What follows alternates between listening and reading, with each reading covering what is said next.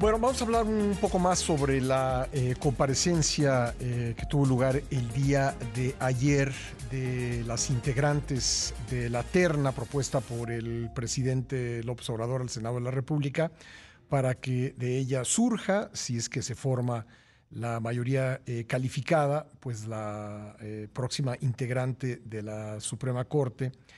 esto después de la renuncia del ministro eh, Arturo Saldívar. Esta terna está integrada, como hemos comentado aquí, por Berta Alcalde, Lenia Batres y María Estela Ríos. Y vamos a platicar al respecto con Francisco Burgoa, abogado constitucionalista, profesor de la Facultad de Derecho de la UNAM, que estuvo eh, siguiendo la comparecencia con mucha atención en su cuenta de X y subiendo comentarios al respecto. ¿Cómo estás, abogado? Gusto saludarte. Muy buenos días, estoy eh, Pascal, con el gusto de saludarte siempre contigo. Un, balance general, si eres tan amable, y luego entramos eh, pues en, cada caso particular. Yo le preguntaría al presidente de la República si en verdad no hay otras tres abogadas con mejor preparación para que puedan ocupar el cargo de ministro de la Suprema Corte, porque la, como las comparecencias que vimos ayer en una sesión maratónica, ahí en la Comisión de Justicia, pues dejaron ver la cercanía que tienen las tres respecto de el presidente de la República, respecto de el proyecto político que conforma el partido político Morena. Las tres están totalmente alineadas hacia la defensa de la 4T y pues en mayor o menor medida hubo quienes fueron más incisivas en confrontar con el Poder Judicial de la Federación, por ejemplo, el caso de Lenia Batres, que ella manifestaba de forma muy específica aspectos que uno dice, ¿cómo es posible que ella quiera este formar parte de un poder que viola el artículo 49 constitucional, la división de poderes, o que se extralimita en las facultades que tiene el Poder Judicial de la Federación. Es decir, sí vimos comparecencias en donde hubo quienes fueron más explícitas en manifestar su cercanía y hubo quien fue más discreta en esa cercanía en defender la Constitución, como es el caso de Berta Alcalde. Eh, sí, se dijo, eh, digamos, luego de la comparecencia y, tomando como resumen el punto de vista de varios especialistas, que eh, Berta Alcalde pues fue la más sólida de las tres. ¿Tú coincides con eso? O sea, me parece que fue la más mesurada, sólida. Yo considero que no. O sea, porque las preguntas que le hicieron fueron preguntas de alguna forma genéricas, que se pueden responder yo creo que sin, sin problema, que finalmente las tres tienen una capacidad, tienen su inteligencia, pero en mi opinión no tienen el perfil idóneo para ser ministras. Inclusive, precisamente yo ayer publiqué ahí este un post en mi cuenta de ex en donde hacía referencia solamente un error que para mí es la clara muestra de que no tiene la preparación y el conocimiento para ser ministra de la Suprema Corte, porque ella cuando ella hablaba de que cuando en el juicio de amparo existe la regla general este Pascal que cuando alguien presenta un juicio de amparo solamente la sentencia que se llega a dictar para proteger a la persona que solicita amparo solamente es para ella o esas personas lo que se conoce técnicamente como los efectos relativos. Solamente protege a la parte que solicitó el amparo. Pero tratándose de un amparo en contra de normas generales si, si llega la Corte a declararse la inconstitucionalidad, puede tener efectos generales porque se puede declarar la inconstitucionalidad. Eso lo desconoce, lo dijo ahí. ¿Esto lo dijo quién, perdón? Recuérdanos. Esa Bertalcalde Luján. Bertalcalde. Entonces, pues puede, puede parecer la más sólida, pero en mi opinión, ese error demuestra que no conoce la Corte, que no conoce la ley de amparo, que no conoce medios de control constitucional. Entonces, es así como que, ¿de qué se trata, Pascal? De elegir a la menos peor. Me parece que estamos muy mal, si es lo que estamos aspirando, a elegir a la menos peor. Ahora, eh, llamó la, atención también un comentario de Lenia eh, Batre respecto de la Constitución de Estados Unidos, ¿no?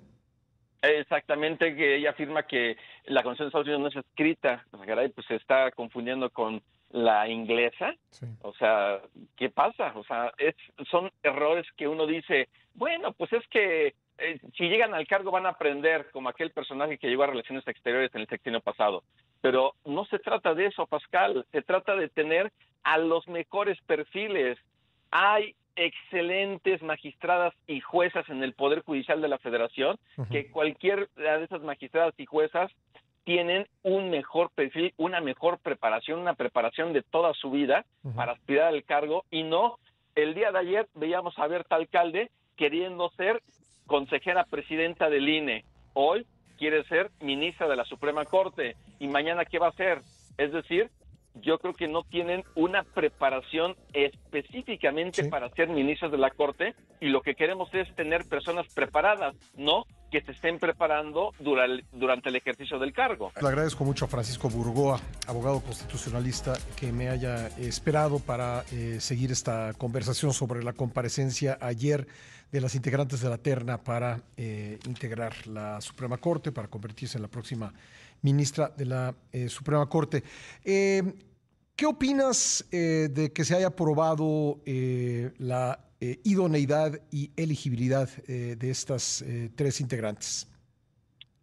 en cuanto a, a, los requisitos de las tres mujeres, considero que sí los cumplen. Sé que hay un tema de interpretación respecto a si María Estela Ríos cumple o no cumple el requisito de no ser secretaria de Estado, porque la Consejería Jurídica de la Presidencia dice en su reglamento que se equipara, tiene el rango de secretaria de Estado. Pero en mi opinión, dado que la Constitución solo habla de secretarios de Estado, no hace referencia a la Constitución de no ser secretario de Estado o con rango similar o equivalente. Es decir, la Constitución debe de prevalecer en su estricta letra, no a partir de una interpretación que se haga con lo que dice un reglamento. Entonces, en mi opinión, sí cuenta María Estilo con los requisitos. De hecho, las tres cuentan con los requisitos. Pero ahora, que tengan el perfil idóneo para ser ministras, yo considero que no, porque ninguna de las tres garantizan autonomía e independencia, que es lo que se necesita para los jueces constitucionales. De lo contrario, vamos a tener finalmente a otra ministra que se va a alinear junto con Yasmín Esquivel y Loreto Ortiz para estar defendiendo un proyecto político cuando tienen que ser defensoras de la Constitución.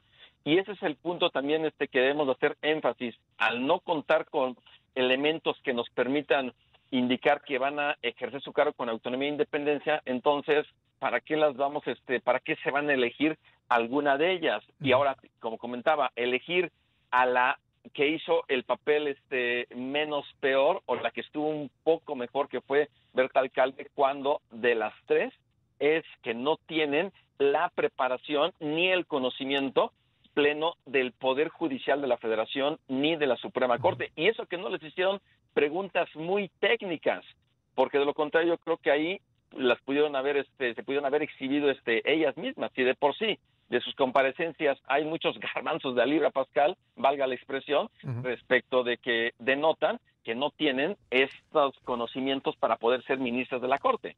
Ahora, eh, la oposición está en un dilema porque puede lograr que esta terna sea rechazada, pero entonces el presidente podrá presentar una segunda eh, terna que ahora tú me dirás si puede repetir los tres nombres o tiene que repetir máximo dos.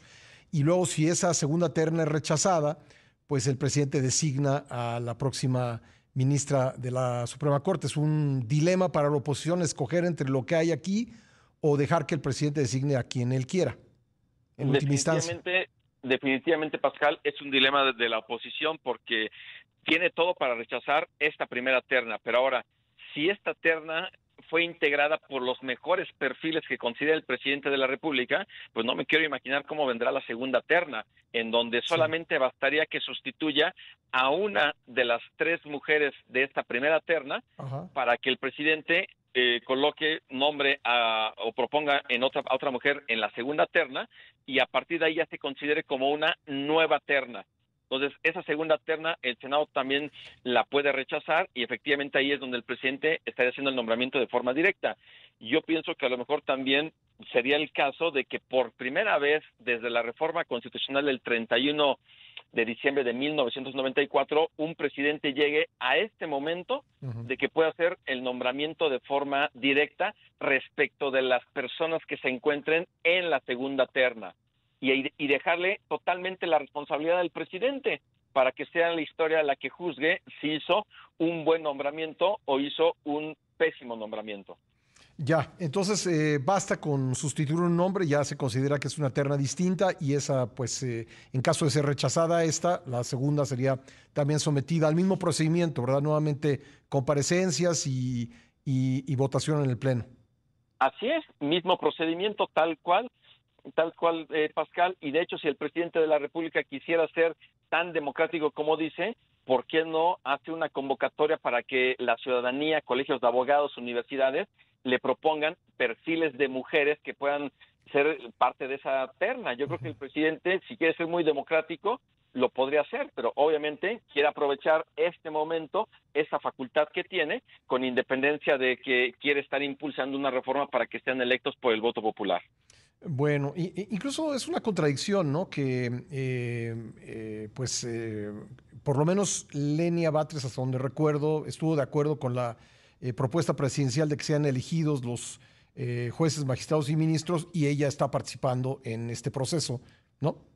Absolutamente, es una contradicción de las de las otras dos, pues quisieron ser más mesuradas, pero al final sabemos que lo que están diciendo ahí es solamente para, pues va, que también la expresión, endulzarle los oídos a las senadoras y a los senadores, para que la ciudadanía se dé, pueda, que estuvo viendo, dándole seguimiento a esta reunión de la Comisión de Justicia, vean que las respuestas son pues muy puntuales, muy buenas, pero al final una cosa es cuando están ahí y otra cosa es cuando están ejerciendo ya sus funciones. Tan es así que ahí están los casos de Yasmín Esquivel y de Loreto Ortiz que manifestaban respeto a la Constitución, independencia y autonomía. ¿Y qué pasó?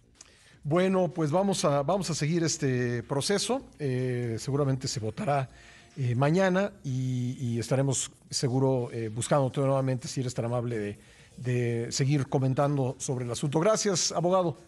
Con todo gusto, Pascal. Excelente día para ti y para tu audiencia. Igualmente, Francisco Burgoa, abogado constitucionalista y profesor de la Facultad de Derecho.